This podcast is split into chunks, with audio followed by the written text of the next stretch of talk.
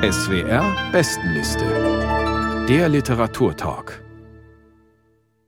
Guten Abend, mein Name ist Carsten Otte und ich freue mich, Sie hier im schönen Literaturhaus in Berlin zu begrüßen zum Gespräch über die SWR-Bestenliste im April. Seit nunmehr über 40 Jahren wählen 30 Literaturkritikerinnen und Literaturkritiker aus dem deutschsprachigen Raum jeden Monat zehn Bücher auf eine Liste. Aus der Jury sind heute zu Gast Sigrid Löffler, deren Rezensionen unter anderem im Deutschlandfunk Kultur zu hören sind, Iris Radisch, Literaturredakteurin der Zeit und Dirk Knipphals, Literaturredakteur der Taz. Und Antje Keil und Johannes Wördemann werden heute Ausschnitte aus den vier Büchern lesen, die wir Ihnen vorstellen. Herzlich willkommen.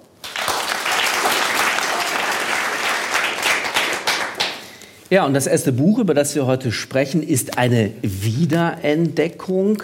Es ist der Roman von Gianfranco Caligaric mit dem Titel, ein wunderbarer Titel, wie ich finde, Der letzte Sommer in der Stadt. Das Buch ist 1973 zum ersten Mal in Italien erschienen und äh, damals war es durchaus ein Achtungserfolg. 17.000 Exemplare wurden verkauft und dann ist der Autor ein bisschen in der Versenkung verschwunden und dann immer mal wieder entdeckt und auch übersetzt worden. So wie jetzt für den Wiener Schollnay Verlag von Karin Krieger. Das Buch ist gerade auf dem Markt. Sigrid Löffler in welcher Weise verrät denn schon dieser beschwörende Titel der letzte Sommer in der Stadt, was dann tatsächlich auch, was der Inhalt dieses Romans ist? Ja, der Roman erzählt eine doppelte Liebesgeschichte.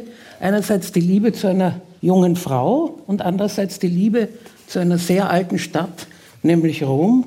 Also es ist eine Hymne auf die Stadt Rom, aber es ist gleichzeitig auch ein Abgesang auf die eigene Jugend des Helden. Der Held wird gerade 30. Wir wissen ja, das 30. Jahr ist ein sehr symbolisch aufgeladenes, entscheidendes Jahr im Leben der meisten Menschen, auch im Leben dieses Leo. Leo kommt aus Mailand, er ist nach Rom gedriftet, er hat dort sich von Freunden einen Aushilfsjob beim Corriere dello Sport besorgen lassen, nicht als Journalist, sondern nur als seine Aushilfsschreibkraft. Äh, seine Ambition ist allerdings, er möchte gern entweder Autor werden oder zumindest Drehbuchschreiber. Aber äh, seine Energie erschlafft immer sehr schnell. Und das hängt auch damit zusammen, dass er halt sehr viel an der Piazza Navona herumhängt mit seiner Clique und in der Nacht immer dann durch die Partys und durch die Bars zieht oder auch tagsüber gerne ans Meer fährt. Der rote Faden in diesem Roman ist eine Liebesgeschichte, eine On-Off-Beziehung, die er hat zu einem Mädchen namens Arianna. Die ist reich, die ist extravagant, die ist sehr labil und sie fasziniert ihn vor allem mit ihren Allüren, bis er dann dieser Allüren dann auch ein bisschen überdrüssig wird, weil diese Frau sich unentwegt produzieren muss und selbst dramatisiert. Man wäre ja gar nicht überrascht, wenn sie eines Nachts auch in den Trevi-Brunnen steigen würde. Aber da werden wir gleich noch drüber ja, sprechen. Ähm, tatsächlich hat das Milieu, diese urbane Bohème, die Caligaric hier beschreibt, ziemlich viel gemein mit dem, was wir von Fellini kennen, von Deutsche Vita. Ein bisschen zeitversetzt, ne? weil der Film war 1960, das Buch ist 1973 erschienen, da war das eigentlich schon vorbei. Da war, der war immer noch begeistert. Ja, aber das war eigentlich schon die Zeit von Calvino. Das ist nicht mehr ganz aktuell gewesen. Das hat vielleicht auch damit zu tun, dass das Buch dann sehr schnell wieder verschwunden ist. Aber ich glaube, man kann viel wiedererkennen an diesen melancholischen Nichtstouren aus der urbanen Bohème. Ich habe jedenfalls mir eingebildet, dass ich diese Typen auch aus Berlin ganz gut kenne. das sind so junge Leute, die nicht recht wissen, was sie mit ihrem Leben anfangen sollen, die sich also durch, lieber durch das Nachtleben in der Großstadt treiben lassen, in Begleitung von sehr viel Alkohol. Und tagsüber ja entweder, dass sie faulenzen oder dass sie irgendwas mit Medien machen. Und genau das. Das hieß damals aber noch nicht so. Ja, aber es ist derselbe Tatbestand. Absolut. Ich würde sagen, das ist der ideale Moment, mal ein Gefühl zu bekommen für die Tonlage, die sehr besonders ist. Und deswegen hören wir jetzt eine kleine Lesepassage, die Johannes Oerdemann vorträgt. Bitte sehr. Jeden Tag stattete ich dem Meer einen Besuch ab. Mit einem Buch in der Jackentasche nahm ich den Zug nach Ostia und verbrachte einen großen Teil des Tages lesend in einer kleinen Trattoria am Strand. Dann kehrte ich in die Stadt zurück und lungerte an der Piazza Navona herum, wo ich Freunde gefunden hatte. Alles Leute, die sich wie ich herumtrieben, Intellektuelle hauptsächlich, mit erwartungsvollen Augen und Gesichtern wie auf der Flucht. Rom war unsere Stadt. Sie duldete und umschmeichelte uns. Und auch ich erkannte schließlich, dass sie trotz der Gelegenheitsjobs, trotz der Hungerwochen, trotz der feuchten, dunklen Hotelzimmer mit den vergilbten, knarrenden, wie von einer obskuren Leberkrankheit getöteten und ausgetrockneten Möbeln, der einzige Ort war, an dem ich leben konnte. Und doch kann ich, wenn ich an jene Jahre zurückdenke, nur wenige Gesichter, wenige Ereignisse scharf stellen. Denn Rom birgt einen besonderen Rausch in sich, der die Erinnerungen verbrennt. Mehr noch als eine Stadt ist Rom ein geheimer Teil von euch, ein verstecktes Raubtier. Mit ihm gibt es keine halben Sachen. Entweder die große Liebe oder ihr müsst da weg. Denn das fordert das sanfte Raubtier, Liebe. Das ist der einzige Wegzoll, der euch abverlangt wird, egal woher ihr kommt, ob von den grünen, gewundenen Straßen des Südens, von den Berg- und Talgeraden des Nordens oder aus den Abgründen eurer Seele. Wenn ihr die Stadt liebt, wird sie sich euch darbieten, wie ihr sie euch wünscht. Ihr braucht euch nur den umspülenden Wellen der Gegenwart zu überlassen, in unmittelbarer Nähe eures rechtmäßigen Glücks dahindümpelnd. Und da werden lichtdurchstochene Sommerabende für euch sein. Beschwingte Frühlingsmorgen, Tischdecken in den Cafés wie im Wind flatternde Mädchenröcke, strenge Winter und endlose Herbste, in denen sie euch wehrlos und krank erscheinen wird, erschöpft und voller abgetrennter Blätter auf denen eure Schritte keinen Lärm machen werden. Und da werden gleißende Freitreppen sein, rauschende Brunnen, verfallene Tempel und das nächtliche Schweigen der entthronten Götter, bis die Zeit jeden Sinn verliert, außer dem kindlichen, die Uhren anzutreiben. So werdet auch ihr, während ihr wartet, mit jedem Tag mehr ein Teil von ihr werden. So werdet auch ihr die Stadt füttern, bis ihr eines sonnigen Tages mit der Nase im Wind, der vom Meer kommt, und mit einem Blick zum Himmel entdeckt, dass es nichts mehr zu erwarten gibt. Ab und zu setzte einer die Segel. Als Glauco und Serena an der Reihe waren, zwei aus der Clique von der Piazza Navona, zog ich in ihre Wohnung in Monte Mario. Ich war inzwischen am Ende, was die Hotelzimmer anging, und konnte es kaum glauben, dass ich nun einen Ort für mich allein hatte. Und als ich für 50.000 Lire auch noch den maroden Alfa Romeo der beiden erstand, war ich felsenfest davon überzeugt, dass mein Leben an ein beachtliches Ziel gekommen war. Ich packte meine Bücher in zwei Koffer und zog noch am Tag ihrer Abreise um. Sie ging weg, weil Serena einen Zweijahresvertrag als Bühnenbildnerin in einem Theater in Mexiko-Stadt bekommen hatte. Aber vor allem, weil ihre Ehe in der Krise steckte und Glauco nicht mehr malte. Rom hatte sie zerschmettert und sie reisten ab mit ihren nun unpassenden Namen und den übertrieben vielen Koffern. Scheußliche Stadt, sagte Glauco und trat an die Balkontür. Mir geht's gut hier. Ach ja, und warum bist du dann immer blau? Nicht immer, sagte ich, sondern oft. Das ist ein großer Unterschied. Ich schaute auf das Tal, das sich vor dem Balkon erstreckte. Es war grenzenlos und von einer Brücke mit vielen Bögen durchschnitten, über die mehrmals am Tag ein Zug fuhr, langgestreckt und leise wie eine Raupe. Zu beiden Seiten ragten die Umfassungsmauern zweier bei Sonnenuntergang kräftig läutender Klöster auf, während sich vorn die am nächsten liegenden Häuser zum Horizont hin im Grün verloren. Da waren ein großer Himmel und ein großes Licht. Es war ein herrlicher Ort.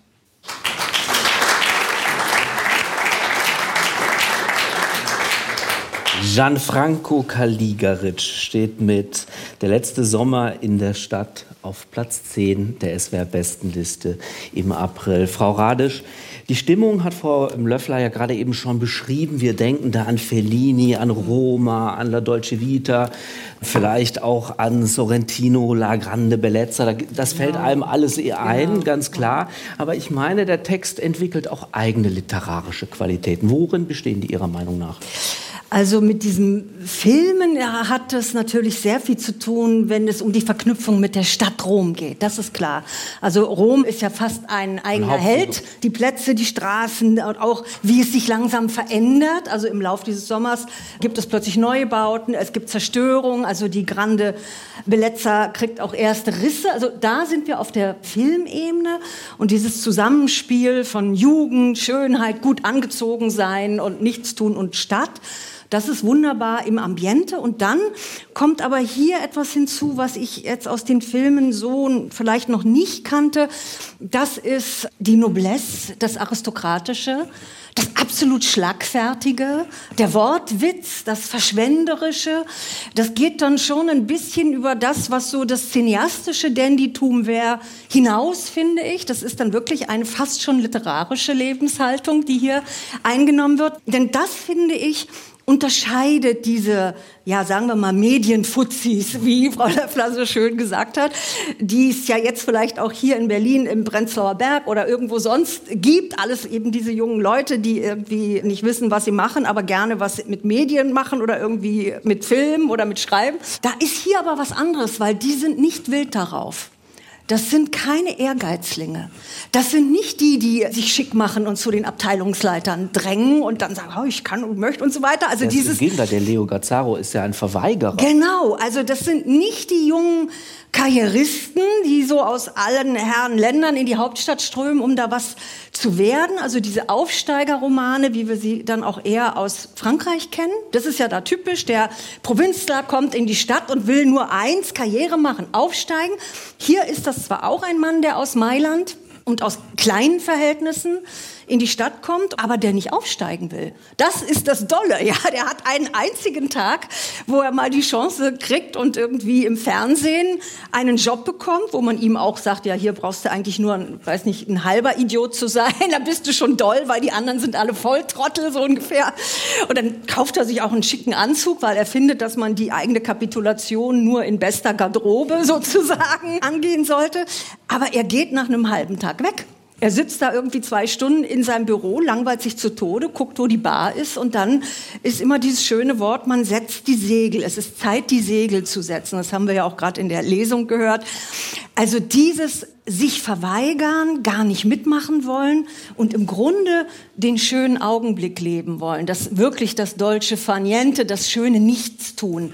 Das finde ich an dem Buch absolut charmant. Das ist auch etwas, was aus der Welt gefallen ist. Ja, auch etwas, was ich sehr sympathisch fand. Also dieses italienische Dandytum, was eben wirklich fast etwas verloren aristokratisches hatte. Also wie die zum Beispiel auch alles teure wegschmeißen, was sie kaufen. Die machen ja, auch wenn sie gar kein Geld haben oder gerade irgendwas nicht geborgt haben, kaufen sie irgendeinen Unsinn und schmeißen ihn weg. Oder fahren sinnlos Taxi und das Geld ist weg. Es ist ihnen alles vollkommen egal radikal. Also dieser radikale Antimaterialismus, der eben sowas von verarmten Adligen hat, die eben immer noch in besten Klamotten in ihren leeren Palazzi sitzen, weil sie alles schon weggegeben haben.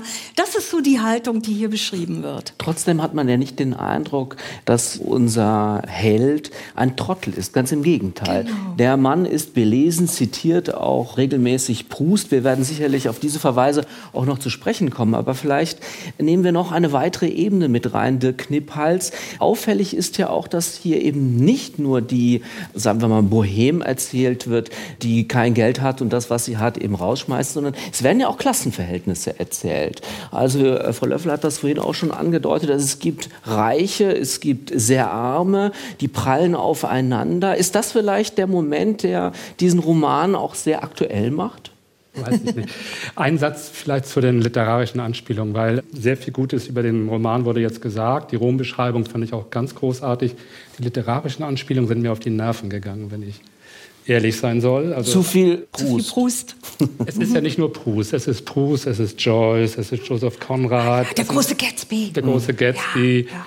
Und es sind eigentlich noch nicht mal literarische Anspielungen, sondern eigentlich ist es ein Name-Dropping.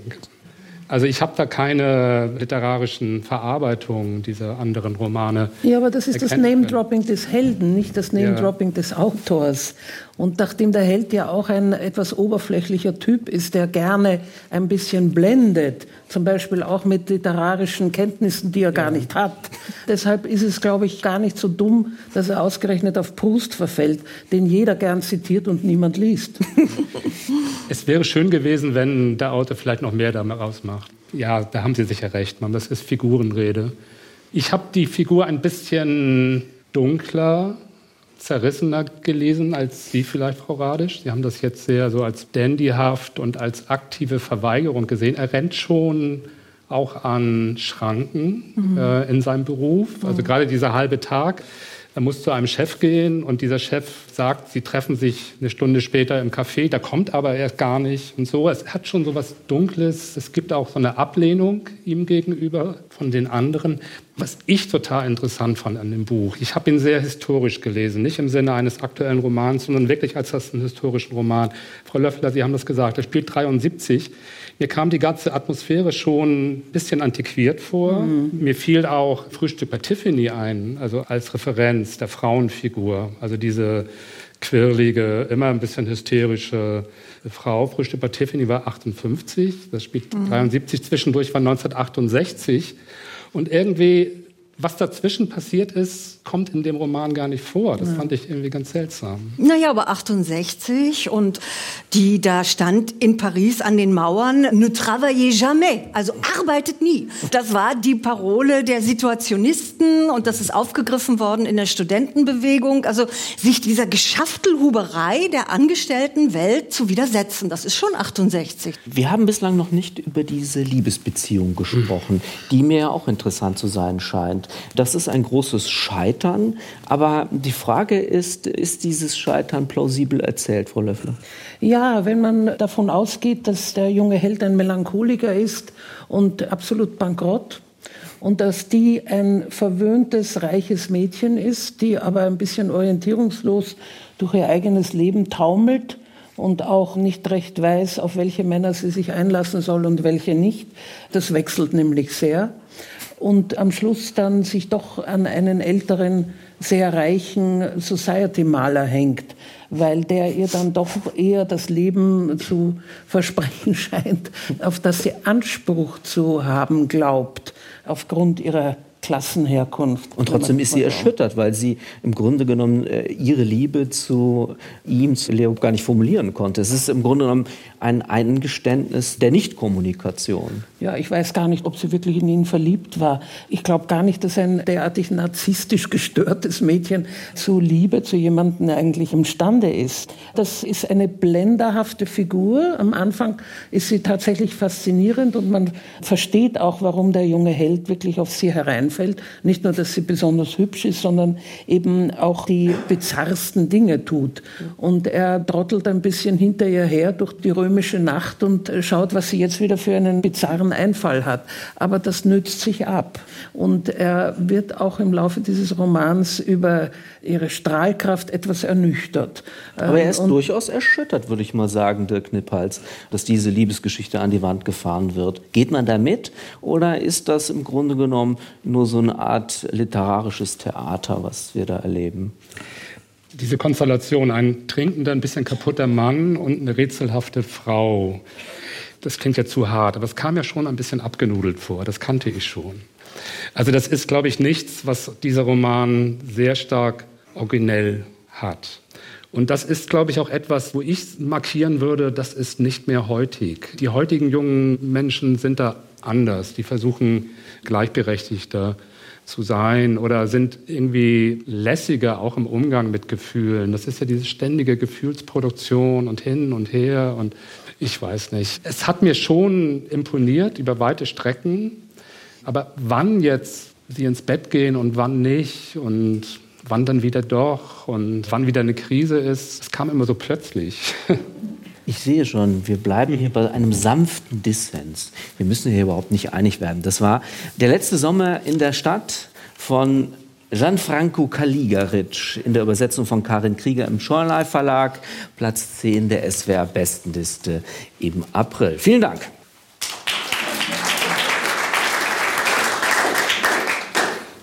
Ja, und wir kommen zu Platz 8 und damit zum neuen Roman von Jasmina Reza. Serge heißt der und ist in deutscher Übersetzung von Frank Halbert und Hindrich Schmidt-Henkel erschienen. Iris Radisch, bei der Titelfigur Serge haben wir es ja in gewisser Weise auch mit so einer Art verkrachten Genie zu tun. Er ist ein bisschen anders gestrickt, aber da gibt es interessanterweise Parallelen, würde ich sagen, zu unserem Vorgängerbuch. Wobei es ja nicht nur um ihn geht, sondern um die Familie Popper insgesamt, um Nana und den Ich-Erzähler Jean, der die Familie ganz früh im Text, und das finde ich eine sehr schöne Formulierung, Kuddelmuddelkiste nennt. Mhm. Was läuft denn da durcheinander bei den Poppers? Ja, es ist eine jüdische Familie in Paris. Die Eltern sind bereits verstorben. Die Mutter stirbt oder es wird noch erzählt vom Tod der Mutter, der nur kurz zurückliegt.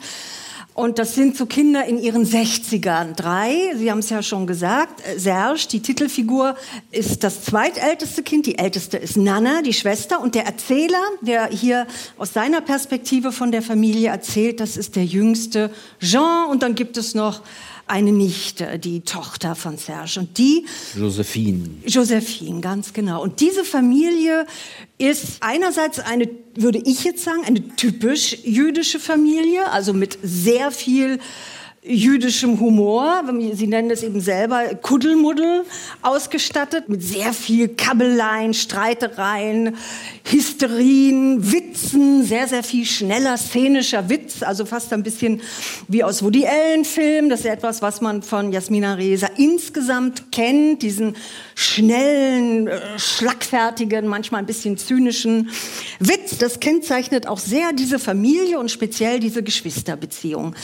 Weshalb sie aber eigentlich keine typische jüdische Familie sind, ist, weil sie davon gar nichts wissen wollen.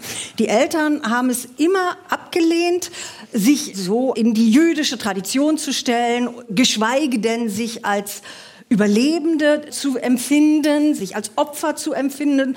Das ist etwas, was schon die Eltern nicht wollten und auch die Kinder wollten eigentlich über ihr jüdisch Sein nie sich Auskunft geben. Das war gar kein großes Thema. Aber in der jungen Generation ist das jetzt nach dem Tod der Großmutter anders. Josephine schlägt vor, ach, lasst uns doch mal einen Familienausflug nach Auschwitz machen.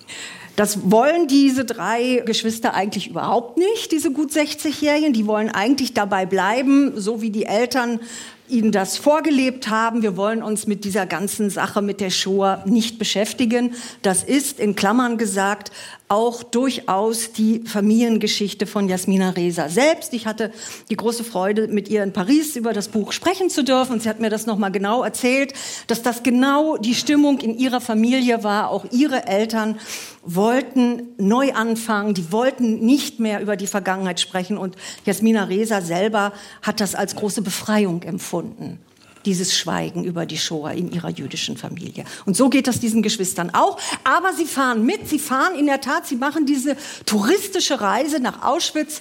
Und das wird nun beschrieben aus der Perspektive von Jean, aber er beschreibt auch seinen Bruder Serge, der sich zwar extra schick gemacht hat für diesen Ausflug, aber davon nichts wissen will. Im Grunde immer nur draußen rumläuft und raucht und schlechte Laune hat und den, dieser ganze Tourismus da in Auschwitz eigentlich anwidert. Die Schwester Nana ist so ganz bildungsbeflissen Listen und will alles abhaken. Wir müssen da noch zur Rampe und wir müssen da noch in die Gaskammer und wir müssen das alles machen. Und, und Josephine fotografiert die Und Josephine ist die Instagram-Generation, die also überall die Fotos macht.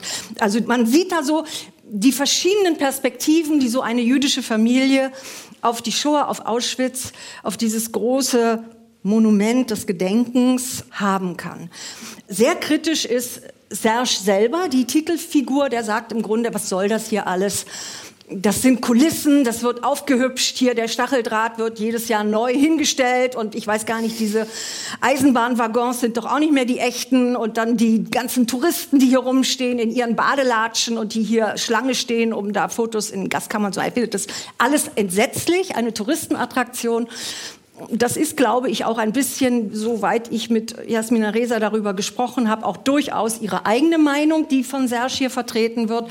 Sie also, findet auch... Die würde auch lieber im Auto sitzen bleiben. Das, ja, sie ist da natürlich recherchehalber zweimal in der Tat hingefahren für das Buch, aber sie wäre nicht hingefahren, wenn sie nicht das Buch geschrieben hätte. Also es gibt den dollen Satz, man findet Auschwitz in Auschwitz nicht. Also das Auschwitz war wichtig für die Generation der Überlebenden, das sagt sie durchaus.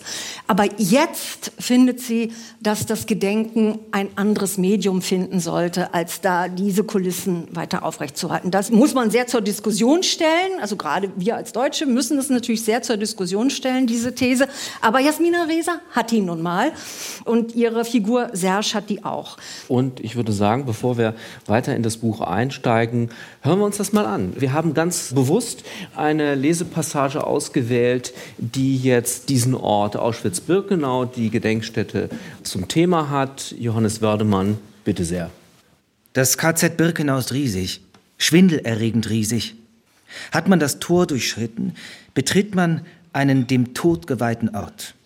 Diese Funktionalität springt in die Augen. Das nämlich ist das Schwindelerregende.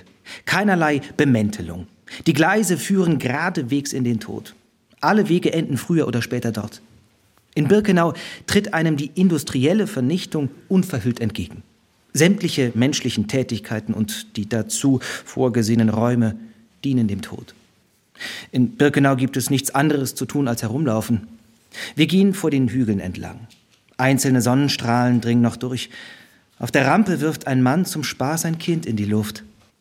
Von Zeit zu Zeit taucht ein Wachmann auf einem E-Board auf. Eine Art Überschallstehaufmännchen in hellblauem, kurzärmeligem Hemd kommt durch ein Stacheldraht umkränzte Tür und verschwindet hinter einer Baracke. Wir gehen an den Gleisen entlang. Die Gleise gebaut, um die Juden aus Ungarn zu empfangen. Sobald sie aus dem Zug heraus waren, marschierten die ungarischen Juden in einer Reihe auf demselben geraden Weg in die Gaskammer. Ich versuche zu sehen, was sie sahen, aber nichts lässt sich sehen. Weder die endlose Grasfläche, noch die Trümmer, noch die geisterhaften sauberen Baracken. Von irgendwoher ist ein Rasenmäher zu hören. Vorgewittriger Wind trägt Bergluft heran. Wir gehen über einen Weg, der zu keiner Zeit gehört. Und wir selbst haben keine Ahnung, was uns hierher geführt hat. Ich sehe den Körper meines Bruders, den Sonntagsanzug, die grauen Haare. Er wirkt weniger robust auf mich. Er scheint etwas zu humpeln. Er ähnelt unserem Vater, wie der die Rue Méchard hochging, die Anzugjacke zu breit in den Schultern, mit wehenden Schößen. Knapp zwei Monate vor seinem Tod hatte ich ihn ins Hôpital Couchin gebracht. Ein sinnloser, absurder Termin zur Prostatakontrolle bei irgendeinem hohen Tier, dem Freund eines Vorgesetzten bei Mutul. Mein Vater hatte sich herausgeputzt, um einen guten Eindruck zu machen. Das Gebäude war fast menschenleer, denn gerade war Mitterrand dort operiert worden. Beim Hinausgehen wurden wir von einer Gruppe Journalisten umzingelt, die auf der Lauer lagen, Mikrofone im Anschlag. Es geht ihm gut, sagte mein Vater mit wissender Miene, ohne eine Frage abzuwarten. Dem Patienten geht es gut. Guten Abend, Monsieur und im Vollbewusstsein seines VIP-Status ließ sie mit liebenswürdiger Herablassung stehen. In seinem zu weiten Anzug ging er die Rue Méchard hoch, entzückt, dass seine Stimme recht kräftig geklungen hatte, entzückt, dass er dem Tod ein Schnippchen geschlagen und man ihn für einen Vertrauten des Präsidenten gehalten hatte. Ich könnte nicht sagen, dass er humpelte, aber auch sein Körper neigte sich bei jedem Schritt zur Seite wie unter einer unsichtbaren Last. Ich sehe jetzt Nana weit vor uns, ganz allein, den dicken roten Strich des Tragriemens über dem Rücken. Zärtlichkeit für diese kleine, altgewordene Frau steigt in mir auf. Es fehlt nicht viel und ich würde hinlaufen und sie mit einem Kuss in den Nacken erschrecken.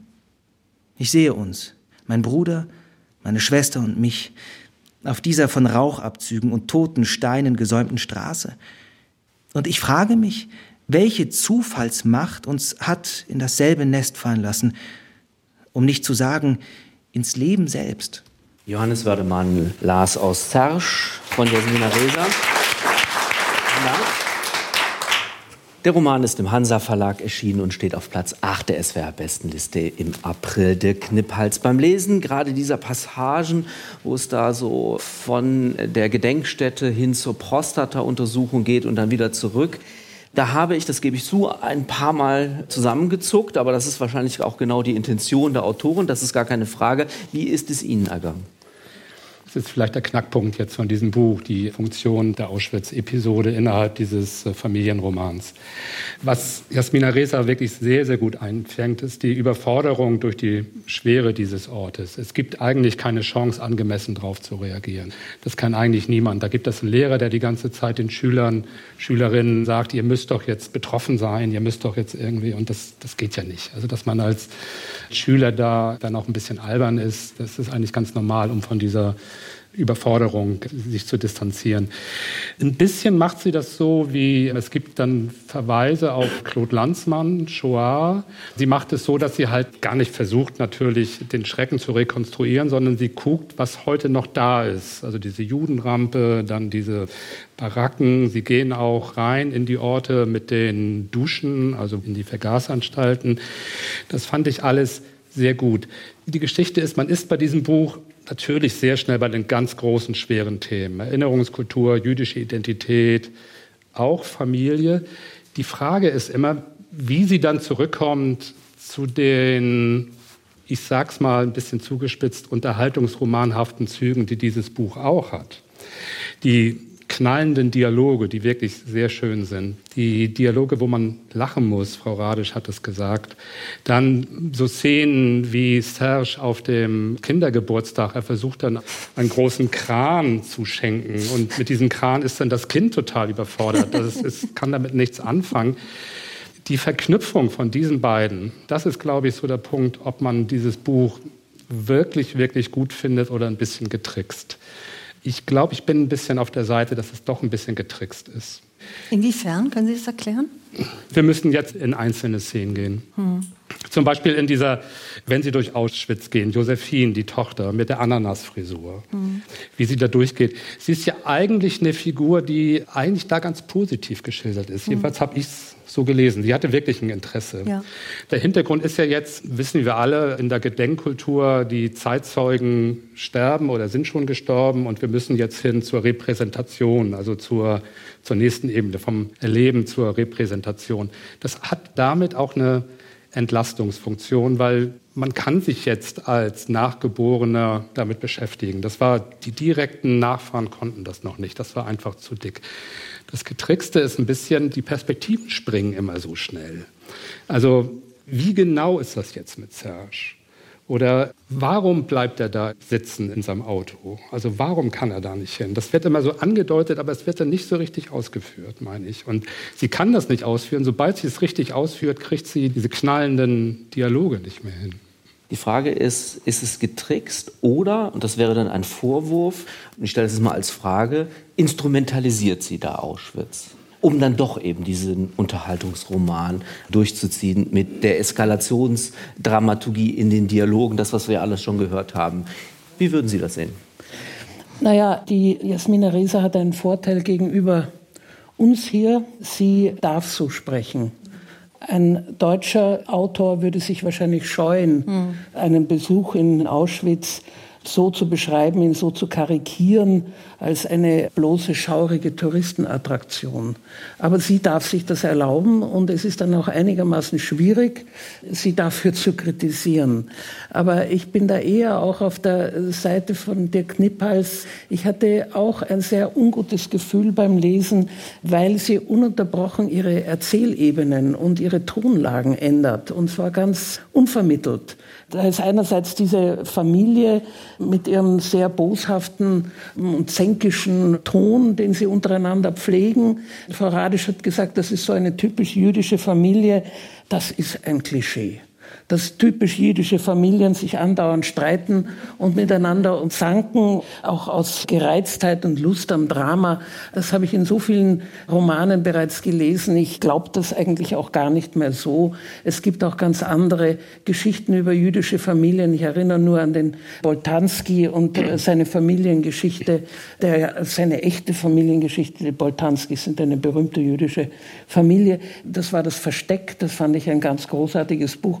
Da ist die Familie zwar auch skurril bis zu einem gewissen Grad, ähm, dann doch nicht auf diese leichtfertige Art bloßgestellt, wie das Jasmina Reza mit dieser Familie hier tut. Immer natürlich immunisiert dadurch, dass es mehr oder weniger ihre eigene Familiensituation ist.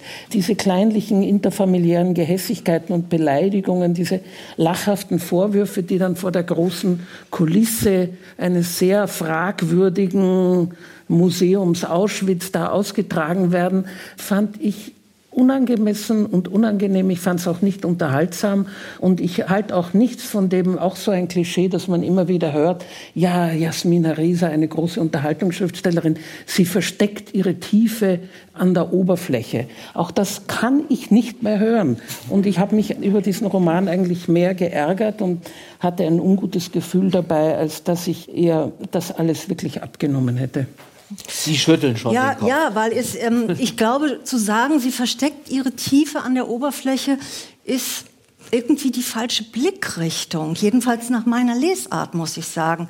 Es geht nicht darum, dass hier tiefe Themen uns leicht serviert werden, damit wir sie schlucken oder damit wir uns unterhalten. Also dass das quasi zwei wirklich getrennte Ebenen sind. Einmal ist das Tragödiale, das Schwere, das große Geschichtszeichen, die Shoah und dann ist die leichte Unterhaltung, der quirlige Witz, die Schärfe, die kleinen Zänkereien und sie pappt das nur zu Unterhaltungszwecken tricksenderweise, wie Dirk Knipphals sagt, pappt das übereinander. So lese ich das zumindest überhaupt nicht. Für mich ist das auf eine also fast in erhabener Absurdität, würde ich sagen, miteinander zutiefst verwoben. Diese Menschen, die da in Auschwitz stehen und ihre Witze machen und damit nichts anfangen können, das klingt so leicht. Aber das ist eine zutiefst absurde und eigentlich auch tragische Haltung. Ich finde auch, dass dieser Serge in seiner Ablehnung vielleicht sogar die angemessenste Haltung Auschwitz gegenüber hat, die man haben kann, der das ernst nimmt, dem das so wichtig ist, dass er sich verweigert. Dass eben die Junge, die da mit ihren Fotos rumrennt, vielleicht wirklich die von Ihnen benannte Überforderung zeigt und vor lauter Knipsen gar nicht weiß, wie sie damit umgehen soll. Und ich finde eigentlich, dass diese Familie, die sich hier das stimmt ja nicht, dass die nur Witze und nur Bosartigkeiten mitten. Da ist ein ganz tiefer Zusammenhalt zwischen dieser Familie. Wir haben ja noch gar nicht erwähnt, dass diese Familie auch von Krebskrankheiten schwer geschlagen ist. Das wird nicht groß besprochen. Das ist ganz ähnlich wie mit Auschwitz. Man redet nicht groß über die Tragödien. Das ist der tiefste Umgang damit, dass man darüber einen absurden Scherz macht, dass man leicht bleibt. Und all diese Bilder, es gibt auch ein Bild in Auschwitz, wo man sieht, das ist der Blick, den Serge auf seine Schwester Nana hat. Wie sie diese Einsamkeit, wie seine alte Schwester telefonierend da vor den Waggons auf den Gleisen steht. Da hat er das ganze Menetekel von Auschwitz in diesem einen Bild. Und das ist unendlich liebevoll, die Schwester in dieser Einsamkeit zu sehen. Am Ende gibt es fast eine Pietà. Dann erkrankt Serge auch an Krebs und die drei Geschwister sitzen da in so einem Krankenhausflur ekelhaft auf so industriellen Plastikstühlen. Und auch das ist ein Bild, was mir jedenfalls so tief eingegangen ist. Auch da machen sie nur blöde Scherze. Aber das hat eine Tragik, also Leichtigkeit und Tragik. Ich habe selten ein Buch gelesen, wo das für mich so vollendet vereint war. Mich hat dieses Buch zutiefst beeindruckt, gerade in seiner Verbindung von nicht tragödial sein wollen und es aber eigentlich müssen. Ich finde, es ist das beste Buch von Jasmina Reza überhaupt, weil es eben diese Tiefe meiner Ansicht nach hat. Das Buch heißt Serge, also er ist die Hauptfigur. Sein Leben ist eigentlich gescheitert auf allen Ebenen. Mhm. Also in seiner Familiengeschichte, in seinen Ehen, auch beruflich. Dieses Scheitern von Serge, können Sie das verknüpfen in irgendeiner Weise mit der Shoah? Hat das was damit zu tun, dass er sich distanziert die ganze Zeit, also dass er sich seiner jüdischen Identität nicht stellt? Hat das irgendwas miteinander zu tun? Das habe ich mich die ganze Zeit gefragt und ich habe es nicht gefunden. Also ich bin ja der Ansicht, dass er sich seiner jüdischen Identität ganz deutlich stellt. Ja. Gerade in dieser Verweigerung, das ist doch ein Klischee zu glauben, dass derjenige, der 100 Fotos macht und alle Bücher liest, sich seiner Identität mehr mhm. stellt, als der, der schweigt. Aber vielleicht in einem tiefen Bild der Einsamkeit, was hier mhm. beschrieben wird, das viel mehr empfindet. Ich finde überhaupt nicht, dass hier irgendjemand sich so Auschwitz verweigert, der Identität verweigert, dem Jüdischen verweigert. Das ist meiner Ansicht nach eine ganz oberflächliche Lesart. Mhm. Ganz im Gegenteil, sie misstraut diesen einfachen Identifikationen und macht es sich jedenfalls ich sehe es so viel, viel schwerer. Weshalb der in seinem Beruf scheitert, das kann ich Ihnen leider nicht beantworten. Das weiß ich nicht. Also ich glaube, das ist ein bisschen eine Überinterpretation, in die Sie sich da verliebt haben, Frau Radisch. Ich sehe das alles nicht in diesem Roman. Ich glaube, wenn die Jasmina Reza etwas hat, dann ist es ihre gewollte Traditionslosigkeit dass sie ihre Identität in der französischen Sprache sieht und nicht in irgendeiner vorgegebenen Identitätszuweisung als Angehörige des jüdischen Volkes. Das respektiere ich sehr, dass man diese Haltung haben kann, dass sie auch die Shoah nicht als ihre Bezugsgröße haben will, weil sie ihr von außen zugeschrieben wird und weil sie das nicht haben will. Und in gewisser Weise ist Serge, die Romanfigur, ihre Stellvertreter im Roman, also Stellvertreter der mhm. Autorin. Mhm. Und auch der verweigert sich dem, aber nicht, weil er im tiefsten Inneren sich so mit dem jüdischen Volk verbunden fühlt, dass er damit gar nichts zu tun haben will, weil er so viel damit zu tun hat. Das halte ich für eine Überinterpretation. Das kann ich so nicht auch nicht folgen. sagen. Das tut mir leid. Nicht, dass er sich noch tiefer mit dem Judentum identifiziert. Er weiß nur, das haben Sie, glaube ich, jetzt völlig richtig gesagt, die einfachen Identifikationen von sich.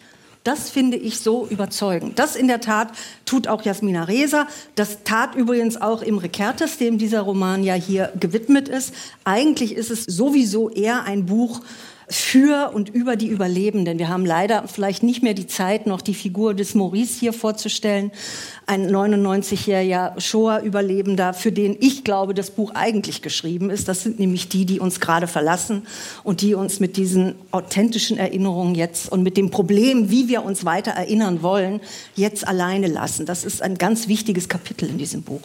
Ich habe trotzdem noch mal eine Frage und vielleicht kann man an dieser Frage auch noch mal klären, wie unterschiedlich die Positionen sind.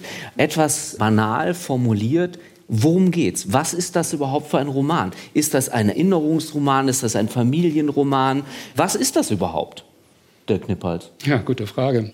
Ich würde es schon so lesen als ein Familienroman mit einer Aufmantelung durch eine Auschwitz-Episode. Das ist schon ziemlich scharf. Oh ja. äh, wobei ich das der Autorin gar nicht vorwerfe, weil das macht sie dann wieder ganz großartig, würde ich sagen. Sie sehen, wie unterschiedlich man einen Roman lesen kann. Vielleicht spricht das ja auch genau dafür. Platz 8 auf der SWR-Bestenliste steht Jasmina Rezas Serge erschienen im Hansa Verlag. Wir machen jetzt einen großen Sprung in der Bestenliste. Wir würden am liebsten alle Bücher vorstellen. Dafür bräuchten wir dann wahrscheinlich die ganze Nacht. Wir machen einen großen Sprung und wir kommen zu Platz 2 der SWR-Bestenliste im April und zu einem literarischen Kunstwerk, das sich auf ein reales Ereignis bezieht.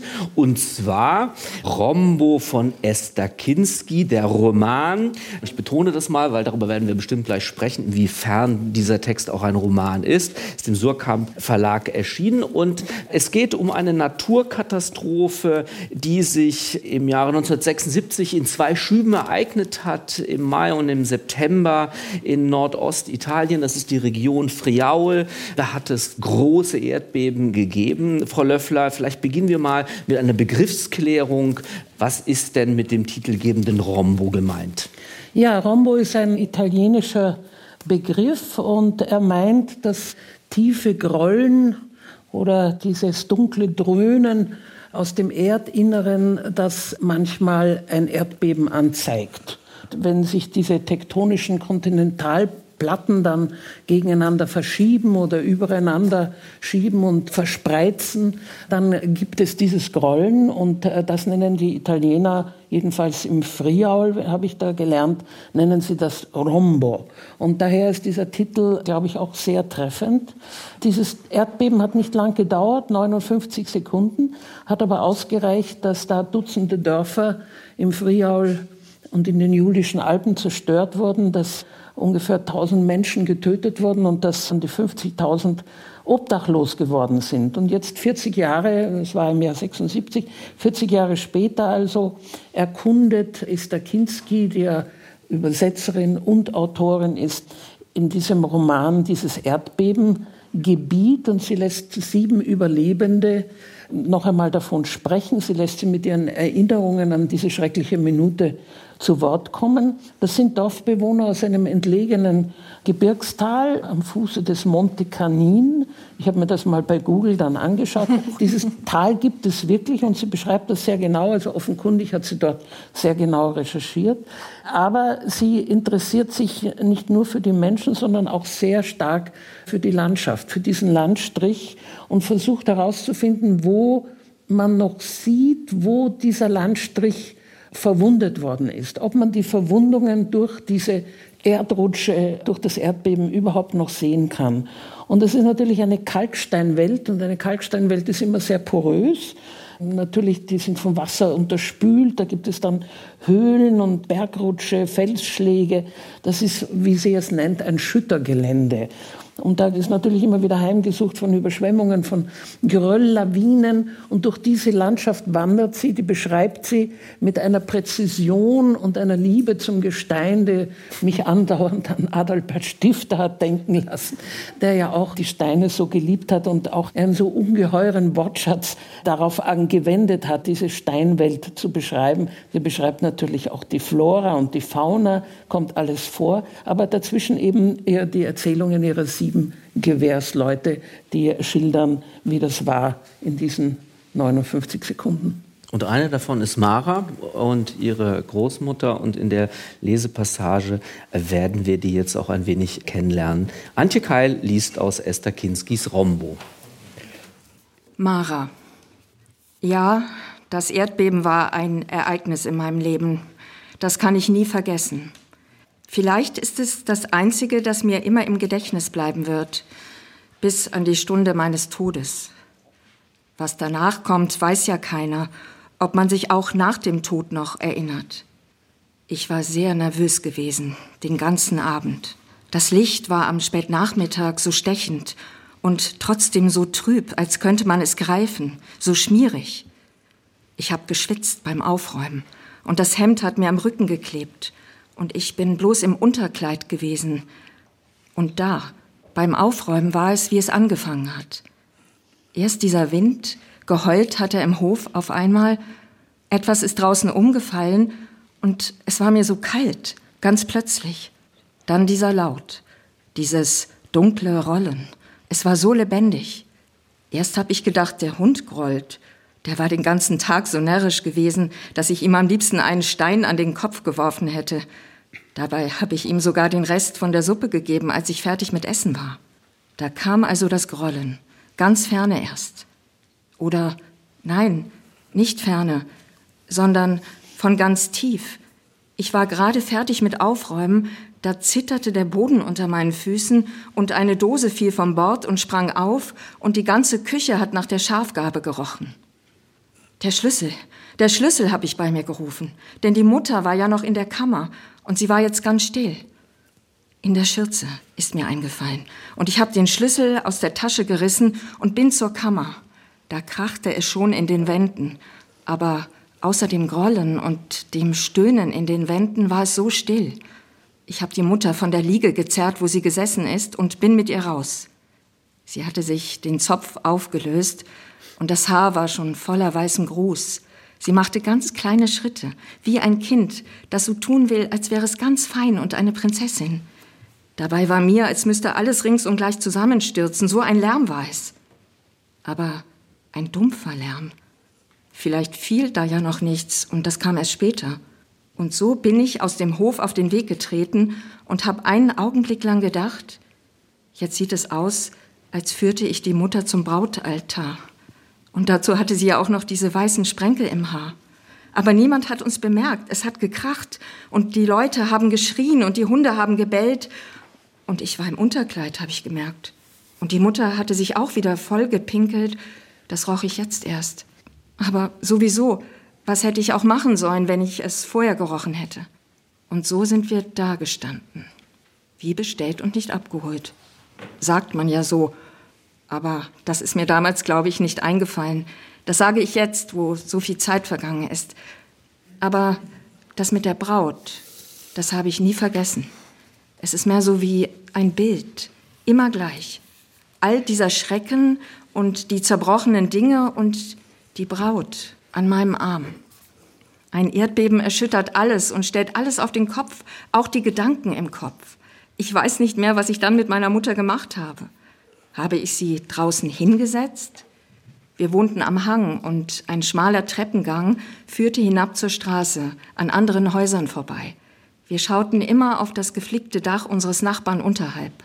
Der hatte alle möglichen Schichten, Dachpappe und Wellblech übereinander gelegt, lauter Flickstücke, die er ergattert hatte. Darunter war der Schuppen.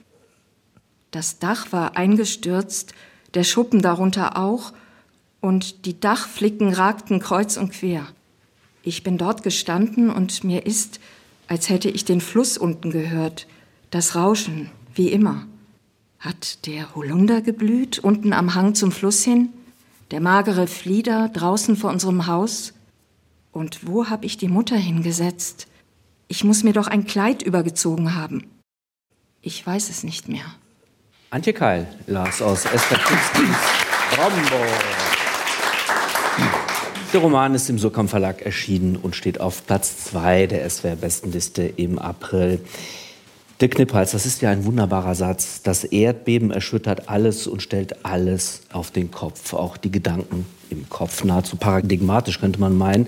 So heißt es jedenfalls in Rombo. Was bedeutet diese Erkenntnis nun für die Erinnerung der Figuren und wie macht Esther Kinski aus dieser Erkenntnis Literatur?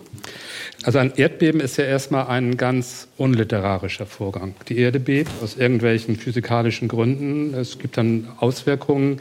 Was Esther Kinski nicht macht, ist darüber dann ein Plot legen von außen, was man, wenn man einen trivialeren Roman geschrieben hätte, vielleicht denken könnte, Geschichte einer Rettung von Figuren oder von Verschüttungen oder so. Ich bin begeistert über die Kunst der Beschreibung, dann aber vor allen Dingen auch wie die miteinander verknüpft sind, also über die Komposition des Romans. Die ist sehr literarisch. Man hat das Gefühl, die Landschaft selbst soll erzählen und die Menschen sollen erzählen. Und jetzt mit den Erinnerungen, ich bin sehr, sehr allergisch gegenüber Beschreibungen von so rauen Landleben, die das Landleben als hart, rau, aber gleichzeitig auch als ehrlich und unentfremdet beschreibt. Das passiert hier alles nicht. Die Figuren, die Esther Kinski sprechen lässt, sind Figuren, die reflektieren, die selbst nicht eins sind mit ihrem Leben. Und sie reflektieren auch über Passagen, über den Status von Erinnerungen. Das Interessante daran ist, beim Erinnern selbst verschiebt sich auch etwas. Wenn man jetzt eine Pointe machen könnte, könnte man sagen, wie in einem Erdbeben. Also irgendwie bleibt da hinterher jedenfalls auch nicht dasselbe wie vorher. Es gibt nämlich ein interessantes Dilemma. Eine Erfahrung ist erst gemacht, wenn man von ihr erzählen kann. Das ist ein John Dewey, ist ein Ästhetiker, Philosoph, hat das mal gesagt. Aber wenn man erzählt, dann entfernt man sich auch von der Erfahrung, die man gemacht hat, also von den unmittelbaren Erlebnissen. Erfahrung setzt das immer in Beziehungen, setzt das in Dramaturgien von Anfang, Mitte, Schluss. Und was Esther Kinski jetzt macht, ist, dass sie eigentlich dieses Dilemma unterläuft, indem sie so eine kreisende Struktur annimmt. Also das gibt einzelne Themenstränge, die sich durchziehen, zum Beispiel Tiere, so die Schweine, die gehalten werden, kommen immer wieder vor. Schlangen. Schlangen, die Viper, die Viper ganz stark. Dann die Schicksale der einzelnen Figuren, die beiden Kinder, die aus Deutschland nach Italien zurück mussten. Dann die Sehnsuchtorte, das Meer, was sich dann aber rausstellt, gar nicht so sehnsuchtsvoll ist. Und in dieser kreisenden Struktur lässt Esther Kinski ich würde sagen, fast so Ich-Fern, die Ich-Schranken sind so runter etwas entstehen. Dieses Ich-Schranken runterlassen, dieses von der Instanz einer Erzählfigur wegzugehen und gleichzeitig aber überall drin zu sein, das fand ich eigentlich das Begeisternde an diesem Buch. Frau Radisch, jetzt haben wir schon einiges gehört. Also es gibt keinen Plot, es gibt Landschaftsbeschreibungen, es gibt diese auch, muss man sagen, sehr berührenden Erinnerungsfetzen der sieben herausgegriffenen Figuren. Haben Sie sich bei der Lektüre manchmal gefragt, ob das überhaupt ein Roman ist? Oder spielte das gar keine Rolle? Ich habe mich sehr schwer getan mit dem Buch, muss ich sagen. Habe das sehr langsam gelesen, das verlangt es natürlich auch. Und gerade weil es keinen Plot hat, muss man sich ja auch erstmal orientieren. Es gibt also immer wieder diese, ich nenne es mal Zeugenaussagen, Ich weiß es nicht, aber mein Eindruck ist, dass Esther Kinski vielleicht wirklich mit Überlebenden dieses Erdbebens gesprochen hat. Das wirkt, wirkt fast so auf mich, dass das Geschichten sind, die sie aufgelesen hat, so wie sie sich ja auch in dieser Landschaft bewegt hat. Und diese Berichte, das stimmt, wie Dirk Knippert sagt, das kommt immer wieder wie so ein Rondo, aber für mich hatte das auch, trotzdem hatte ich das Gefühl, dass das auf der Stelle tritt. Es werden Dinge immer wieder erzählt, natürlich leichte Veränderungen, wie das ja so ist, wenn man immer wieder erzählt, aber es kommt nichts Neues dazu. Immer wieder das Erschrecken, was alles kaputt gegangen ist, wo man war, wo der Vater war, wie die Geschichten waren. Also es gibt ein gewisses auf der Stelle treten und dieses auf der Stelle treten, das verstärkt sich nochmal durch diese anderen Ebenen des Buches, die ich so ein bisschen böse Tier- und Pflanzenlexikon nennen würde. Also es werden uns ja hier unendlich viele uns kaum bekannte Blumen vorgestellt, der Nieswurz, die Lichtnelke, die Silene, der blaue Günse und noch ganz, ganz viele mehr. Die werden alle ganz genau und wirklich wie mit der Botanisiertrommel genau äh, auseinandergenommen, beschrieben. Das hat was so von Nature Writing, was ja heute auch sehr in Mode ist, also wirklich was von einem sehr kostbaren Pflanzenlexikon. Tiere wären ähnlich prezios bis präzis. Und da ist eben meine Kritik, dass das Präzise, finde ich, sprachlich hier permanent ins Preziose kippt.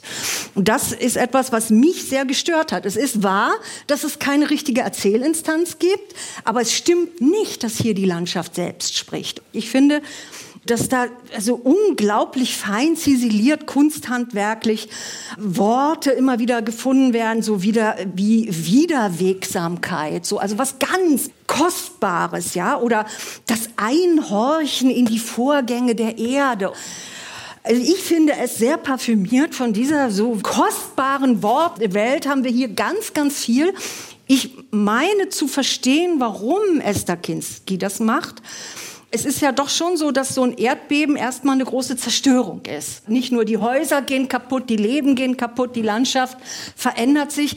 Und ihre Erzählweise, dieses, was ich so kostbar und prezios nenne, das hat etwas Bergendes. Ja? Ja, es, ist so wie, es soll wieder eingesammelt werden, es soll wieder geborgen werden. Und das weiß ich nicht, ob diese literarische Bergungsarbeit, jedenfalls bei mir ist das nicht angekommen. Für mich war das literarisch nicht fantasievoll, nicht kraftvoll genug und einfach viel zu ausgetüftelt. Also ich weiß nicht, wie viel Pflanzen- und Bestimmungsbücher sie gebraucht hat, um die Pflanzenwelt hier in der Weise uns zu präsentieren.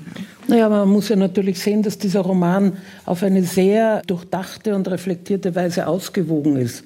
Einerseits stimmt es natürlich, dass sie die Landschaft selber zum Sprechen bringt durch die genaue Beschreibung dieser kargen Bergwelt äh, mit Flora und Fauna. Aber das ausbalanciert wird es durch die sehr schlichten Augenzeugenberichte dieser sieben Leute, die da zu Wort kommen. Also die haben ja einen vollkommen anderen Gesprächsduktus. Die erzählen auf eine ja fast naive Art, sehr melancholisch oft. Sie beklagen natürlich die Zerstörung und vor allem sprechen sie auch darüber, dass sofort versucht wird, wieder aufzubauen. Und dann kommt natürlich teuflischerweise ein paar Monate später das zweite Erdbeben daher, das Nachbeben, das dann noch schlimmer ist als das erste, sodass dann wirklich alles kaputt ist und dann den Menschen in diesem Bergtal nichts anderes übrig bleibt, als auszuwandern. Die werden Arbeitsmigranten in Deutschland und in der Schweiz und sonst wo. Oder sie gehen in die Fabriken nach Udine. Und dieses Tal ist entvölkert. Also es ist nicht so, dass dieser Roman nicht auch eine soziale Ebene hätte und auch ganz schlicht und realistisch beschreiben würde, welche Auswirkungen diese Naturkatastrophe auf das Leben und auf die Zivilisation im Friaul gehabt hat. Ja, der Roman ist eine Behauptung gegen das Verschwinden. Das ist aber auch eine legitime Aufgabe von Literatur. Ich halte das für ganz bedeutende und auch ganz eigensinnige und originelle Literatur. Ich glaube sogar, man kann sagen, dass Esther Kinski ein neues Genre oder Subgenre erfunden hat. Sie hat es in ihrem letzten Roman Hein Geländeroman genannt. Und in der Tat ist auch dieser Roman ein Geländeroman. Es geht also um das Gelände ebenso gut wie auch um die Menschen, die in diesem Gelände zu leben versuchen und denen das, die Existenz in diesem Gelände unmöglich gemacht wird. Aber sprechen diese Menschen nicht erstaunlicherweise alle im selben Duktus? Sie sagen, man hat doch hier doch auch soziale Bezüge, Schicksale, aber die haben alle den, stimmt, einfachen, nicht so parfümiert preziosen, aber doch alle denselben Sprachduktus? Das sehe ich nicht, nein. Die sind doch ganz unterschiedlich. Da gibt es diesen Schafhirten Gigi, der spricht ganz anders als diese traurige Mara mit ihrer debilen und kranken Mutter, mit ihrer dementen Mutter.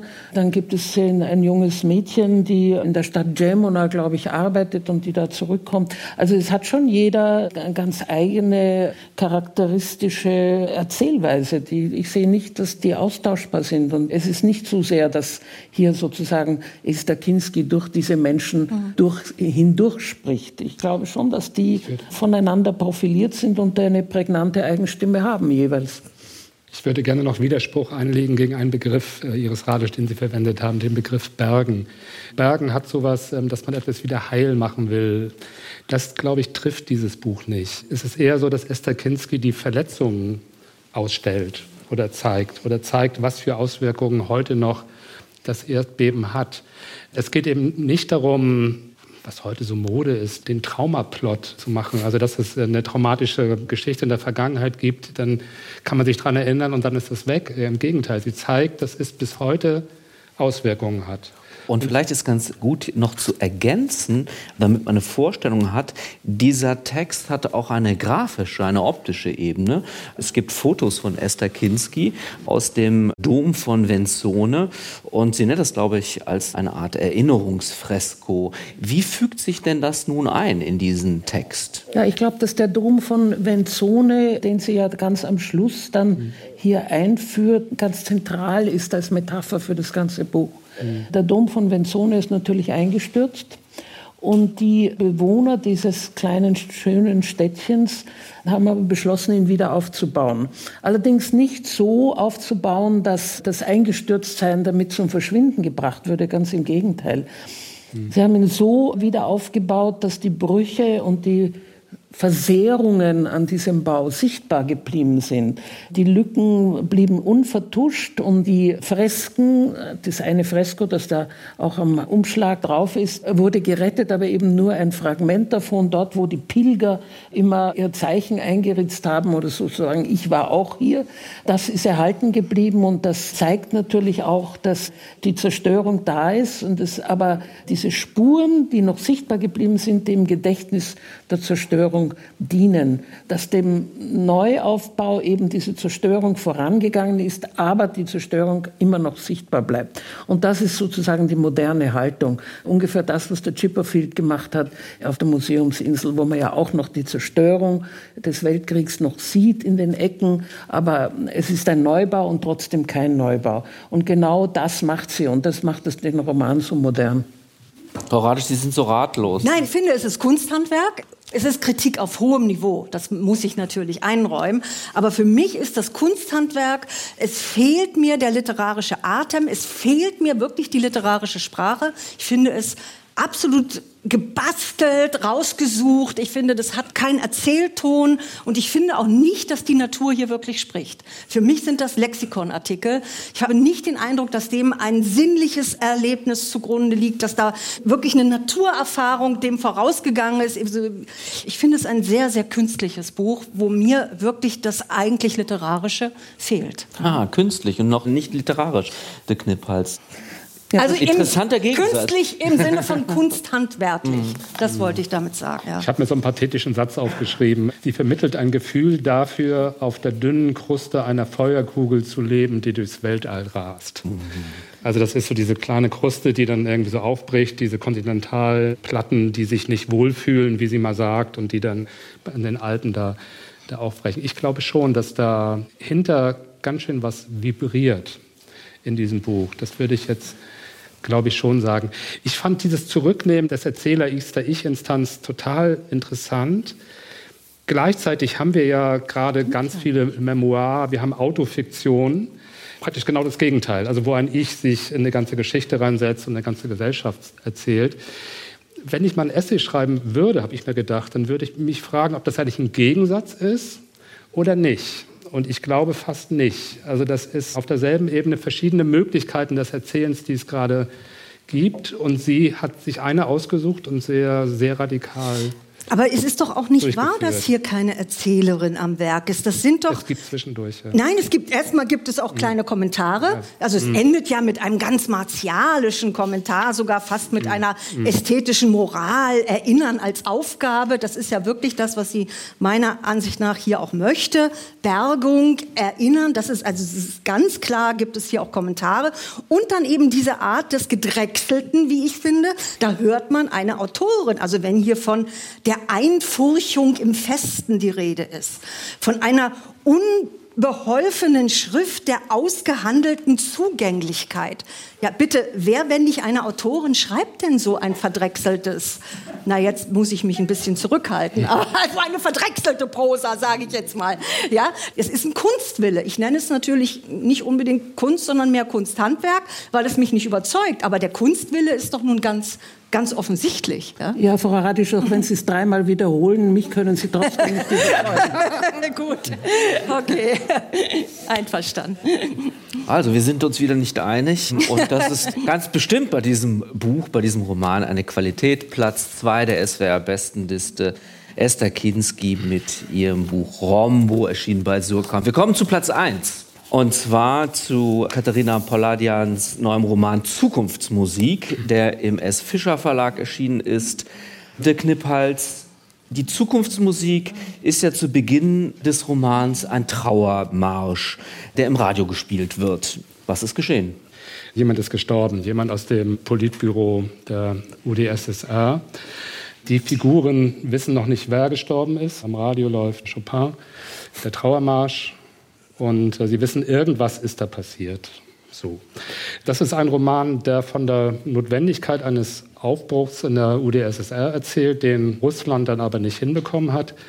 Und was ich sehr interessant finde an dem Buch, ist also die große Erzählung Zusammenbruch UdSSR, Avant Lettre, also spielt vor 1990, und gleichzeitig die kleinen Erzählungen der einzelnen Figuren. Und bei aller Trauer ist das auch ein sehr spielerischer Roman. Er spielt an einem Tag in der russischen Provinz. Es wird nicht genau gesagt, wo, aber es irgendwie östlich von Moskau. Zwei Stunden mhm. östlich von Moskau, also muss mhm. irgendwie so Sibirien sein. Spielt in einer Kommunalka, so heißt das. Das ist eine, wir würden sagen WG, aber eine Zwangs-WG, also wo sich verschiedene Parteien eine große Wohnung teilen müssen. Die sind einquartiert worden. Da ist dann also, es gibt einen Professor, es gibt einen Wissenschaftler. Das Zusammenleben wird beschrieben. Es gibt die beiden, wie es in der WG halt ist. Also die Treffpunkte sind die Küche und das Badezimmer. Und dann gibt es vier Frauen, die in einem Zimmer leben müssen. Das sind ein Kleinkind, eine junge Mutter, junge Großmutter, eine Urgroßmutter, also die vier Generationen, die zusammen in einem Zimmer leben müssen. Dieser Tag ist jetzt nicht irgendein Tag, sondern es ist der 11. März 1985. Was die Figuren noch nicht wissen, was wir aber als Leser wissen können, ist es der Tag, an dem Gorbatschow Generalsekretär der KPDSU geworden ist. Gestorben ist halt sein Vorgänger und an dem Tag wird Gorbatschow Chef. Die Hoffnung, die damit dann verbunden sein werden, man kommt so in so lustige Zeitbezüge, gebunden sein werden, das weiß man in diesem Buch noch nicht, aber man liest es halt mit, also Glasnost, Perestroika, diese Hoffnung können die Figuren noch nicht haben. Klar wird aber, dass sie bedürftig sind nach Hoffnung und nach einem Aufbruch. So wie es hier geschildert wird, kann es einfach nicht weitergehen. Das wird in ganz verschiedenen Ebenen klar gemacht, beschwerlich im Privatleben, also einfach Schlange stehen. Wenn irgendwo eine Schlange ist, dann stellt man sich da an und fragt erst dann, was es da überhaupt gibt. In der Kita, mit der Kinderbetreuung, bei der Arbeit. In diesen ganzen Ebenen wird das klar gemacht. Das ist die reale Basis des Romans. Dazu gleich muss man aber auch sagen, dass es ein sehr kunstvoller literarischer Roman ist. Er ist kunstvoll gebaut, die einzelnen Motive werden dann durchgeführt. Er ist eher hingetupft als braut ausgemalt und es sind viele Anspielungen an russische Literatur eingebaut. Ich würde sagen, bevor wir da in die Tiefe gehen, Steigen wir mal ein in den Text, denn okay. damit wir ein Gefühl bekommen für diese Kommunalka, für diese Gemeinschaftswohnung. Und dann sprechen wir auch über all diese vielen Anspielungen, die ja in der Tat hier nicht explizit erwähnt werden, aber doch irgendwie aufscheinen. Also, aus Katharina Polladians Zukunftsmusik liest nun Antje Keil. Ein Scheißleben haben wir, sagte Maria Nikolajewna. Sie reichte Matvei eine Tasse Tee, setzte sich zu ihm an den Tisch und beugte sich über die Schachtel mit dem Konfekt. Im selben Augenblick stellte sie offenbar fest, dass dieser Satz, den sie oft und gern sagte, gerade gar nicht passte. Wohl daher fügte sie schnell hinzu, und nicht mehr lange, dann wird es auch wieder Frühling, und die Birken bekommen kleine grüne Blättchen. Was die Bäume betrifft, so sage ich Ihnen, dass, wenn Sie von der Beschaffenheit der Rinde, einer Eberesche, einer Erle oder eben von der Farbe eines Blattes einer Birke sprechen, ich mich von Ihnen angesprochen fühle, als gelte Ihre Ansprache nicht den Bäumen, sondern mir. Ich fühle mich geschmeichelt von der Zärtlichkeit Ihrer Worte über die Bäume, die so stumm und erhaben ihr Dasein fristen. Ich sage Ihnen noch etwas, aber bitte lachen Sie mich nicht aus. Mein junges Ich konnte sich vor 30 Jahren nicht vorstellen, dass es einst beim Gedanken an eben diese Bäume in Schwermut versinken würde. Maria Nikolajewna gähnte laut und breit und schön, erhob sich, nahm den Wasserkessel vom Herd, schob die Wäsche, die an mehreren durch die gesamte Küche gespannten Leinen hing, beiseite und fragte schließlich gedankenverloren, Bäume, sagten sie? Sie lesen zu viel Turgenev. Im hinteren Teil der Wohnung wurde ein Radio eingeschaltet. Es erklangen die letzten Takte von Chopins Trauermarsch. Dann intonierte ein Chor Unsterbliche Opfer, ihr sanket dahin. Das Radio wurde wieder ausgeschaltet. Aber ja doch, Bäume, sagte Matvei Alexandrowitsch, der sich plötzlich auch sehr müde fühlte. Wenn Sie es wünschen, führe ich Sie nächsten Sonntag zu einem Spaziergang in den Erholungspark aus und zeige sie Ihnen. Nicht doch, Matvei, das müssen Sie nicht. Denn wer weiß, ob die Bäume dieser Tage nicht auch trauern und ein ganz klägliches Bild abgeben. Was meinen Sie, verehrte Maria Nikolajewna?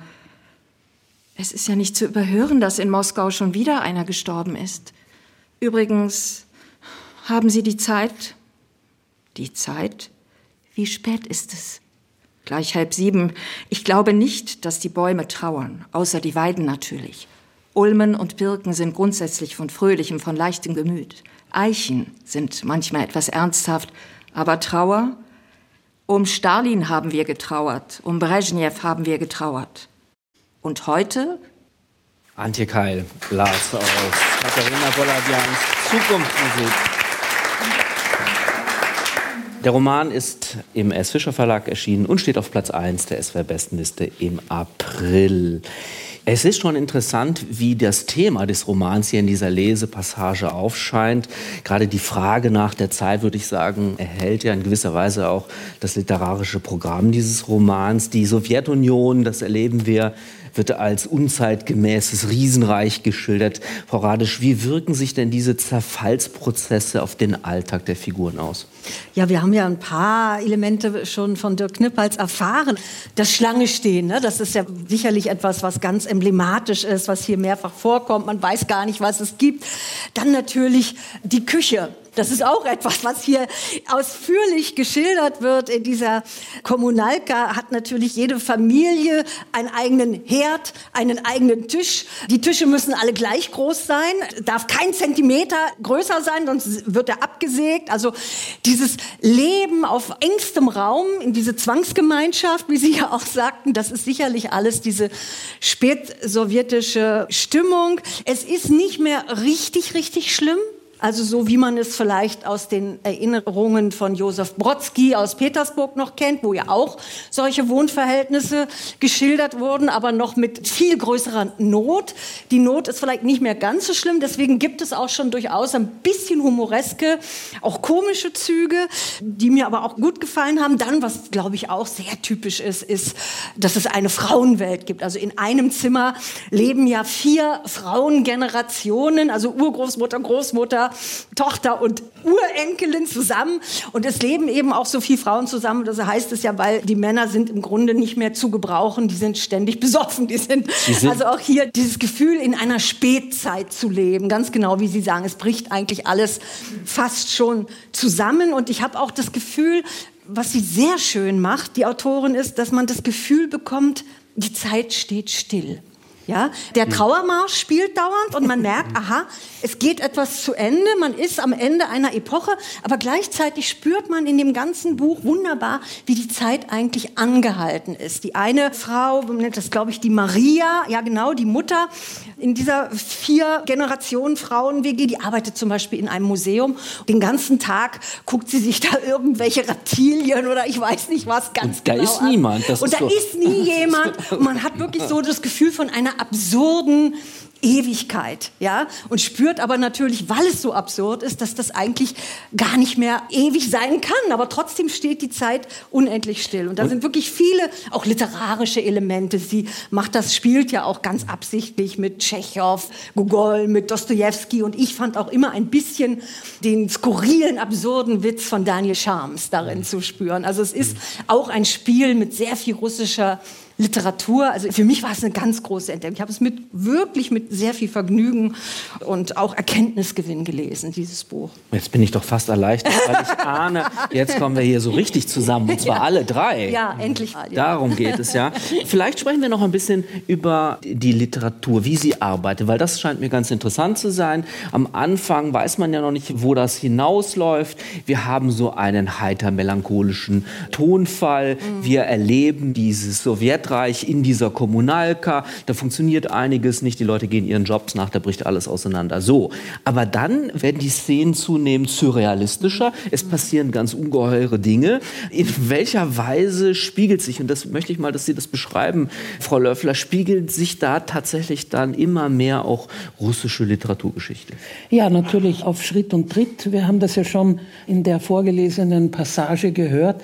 Das war natürlich eine Satire oder eine Parodie auf Tschechow Bischof, ganz eindeutig. Mhm. Diese unendliche, weinerliche Wehmut, die wir ja alle so lieben. Ich glaube, ein Kennwort in dem Roman ist Stillstand in allen Richtungen. Ja. Das war sozusagen das Lebensgefühl in der späten sowjetischen Zeit. Jetzt haben wir es mit einem historischen Epochenwechsel zu tun, von dem aber die Leute, die ihn gerade durchleben, noch gar nichts wissen. Ein historischer Epochenwechsel verführt gerne zu Pathos. Und dieses Pathos unterläuft die Autorin Katharina Poladian wirklich wunderbar. Sie hat nämlich einen ganz verspielten Roman geschrieben. Also ich sehe das ja eigentlich eher so als ein elegantes, leichtherziges Capriccio, das sie daraus gemacht hat, die sich in der Tat, wie Sie sagen, seine Erzählweisen und die Tonlagen von überall her aus der russischen Literatur zusammenborgt. Und deshalb ist es auch vollkommen klar, dass diese Kommunalka-Bewohner miteinander so formvollendet höfliche Konversation treiben. Ach, meine Liebe. Und die wir natürlich aus den Gesellschaftsromanen der russischen Literatur so gut kennen, von Tolstoi bis Tschechow eben. Es gibt aber natürlich auch dazwischen wieder Erinnerungen an, zum Teil an die härteste Stalinzeit. Aber die werden auf eine Weise wieder leichthändig entschärft dadurch, dass es ein alter Mann ist, der seine Erinnerungen an die furchtbare Gulagzeit einem Kita-Kind erzählt. Das ist ein kleines Mädchen, das er von der Kita abholt, weil die Mutter keine Zeit hat. Und da erzählt er ihr da ein bisschen was davon. Und durch diese Brechung zwischen dem, was er selber erlebt hat, aber der Erzählung an dieses kleine Mädchen ist natürlich auch die ganze Schwere oder das ganze Pathos, das wir von Solzhenitsyn so gut kennen, natürlich aufgehoben. Und das macht diesen Roman ja leicht, äh, aber nicht seicht. Und das ist die, glaube ich, ganz große Kunst. Und Sie haben völlig richtig gesagt, dass er eigentlich, je länger er andauert, desto mehr ins Fantastische und Skurrile und Absurde abhebt. Da kann es dann schon mal vorkommen, dass die Leute das Fenster öffnen und einfach davonfliegen aus dieser bedrängenden, spätstalinistischen Oder, oder ein Enge. Arm wird auf eine Anrichte gelegt oder solche Geschichten. Ja, ja, das kennen wir ja aus der absurden genau. russischen Literatur sehr gut. Ich habe den Schluss sehr geschätzt. Den dürfen Sie nicht verraten. Doch, den verrate ich jetzt einfach. Spoiler, Spoiler Alert. Am Schluss, da stürmen alle aus der Wohnung, weil plötzlich heißt es, das sowjetische Haus wird abgerissen aber vielleicht wird es auch nur umgebaut. Und ich glaube, so wie wir heute das russische Haus anschauen, weiß ja bis heute niemand so genau, ob es wirklich abgerissen wurde oder vielleicht nur auf eine ganz schreckliche Weise umgebaut. Da sind wir natürlich jetzt, insofern haben Sie nicht zu viel verraten, da bin ich ja froh. Trotzdem bei einer zentralen Frage, die jetzt nicht unbedingt angelegt ist, aber das scheint mir doch wichtig zu sein, dass wir darüber sprechen, inwieweit dieser Roman auf eine besondere, nämlich literarische Weise uns davon erzählt, was wir jetzt natürlich auch auf der politischen Ebene mitbekommen. Oder ist das zu weit gegangen? Dirk Knippert. Nee, ich äh, habe den Roman auch tatsächlich, obwohl es gar nicht sein kann, als aktuellen Kommentar zum russischen Angriffskrieg gelesen. Die Autorin hat es ja viel früher geschrieben, ist klar. Aber ich habe den Roman zweimal gelesen. Ich habe den Anfang des Jahres, da gab es den Krieg noch nicht, hatte ich ihn gelesen, gab es das Vorab-Exemplar, jetzt habe ich ihn nochmal gelesen. Man liest ihn jetzt schon anders. Mhm. Wichtig ist, glaube ich, wirklich wichtig. Katharina Polatjan ist eine deutsche Schriftstellerin. Sie ist in Moskau geboren, ist aber, glaube ich, mit sieben oder acht Jahren nach Deutschland gezogen und ist eine deutsche Schriftstellerin. Ich betone das deshalb, weil auf manchen Podien wird sie jetzt schon als russische Autorin adressiert, ah, ja. die sich ähm, sozusagen da irgendwie verhalten soll. Sie verhält sich natürlich, sie ist sehr, wie die meisten von uns, wie eigentlich alle von uns, sehr angegriffen und weiß gar nicht, wohin mit ihren Gedanken gerade, hat sie mehrfach schon gesagt, sie ist eine deutsche Autorin. Aber klar ist das ein ganz besonderes Verhältnis auch zur russischen Tradition, eine Liebe zur russischen Literatur, die sie ganz subtil, Sie haben das beide besprochen, eingebaut hat. Und es zeigt eine Offenheit, eine so eine, ich würde das als literarische Antennen bezeichnen, halt für sowjetische Erfahrungen, die die Menschen haben. Ich glaube, dass ohne dass der Name Putin fällt, ist die momentane russische Gegenwart ein Verrat an dieser Hoffnungsbedürftigkeit dieser Figuren. So würde ich das mhm. beschreiben. Ja. Es ist so, so, so hintenrum. Mhm. Es, hat so was, es ist sehr lustig, Sie haben das gesagt, und gleichzeitig ist es auch todtraurig, dass dieses Land das nicht hingekriegt hat, in so einer Situation 85 nicht was Besseres zu machen als das, was sie jetzt machen. Vielleicht mal zurück von der Politik wieder in die Literatur rein. Was mir aufgefallen ist, dass dieser Roman ja, obwohl er relativ schmal ist vom Umfang her, doch sehr, sehr viel erzählt.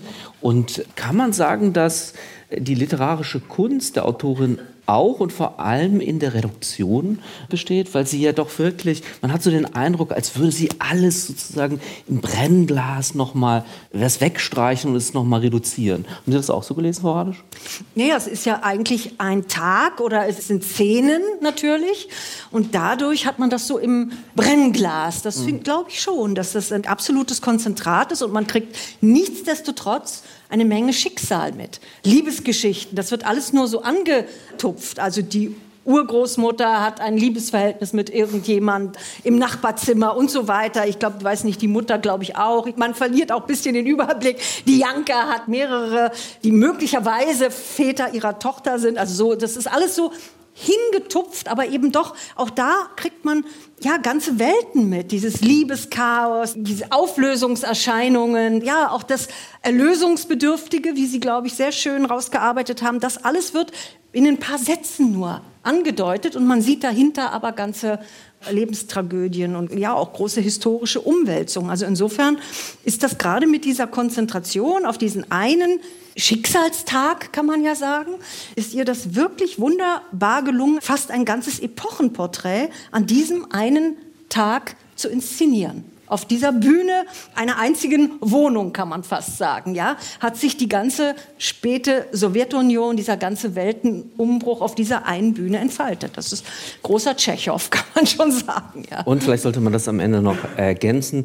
Das finde ich sehr schön am Ende herausgearbeitet, dass nicht nur der Trauermarsch gespielt wird, sondern das musikalische Thema spielt eine wichtige Rolle und einer der Figuren, einer der Bewohnerinnen dieser Kommunalka, die will ständig ein Konzert Konzert spielen, aber ihr fehlt eine funktionierende Gitarre. Aber sie will dann wirklich auch Zukunftsmusik, neue Lieder anstimmen.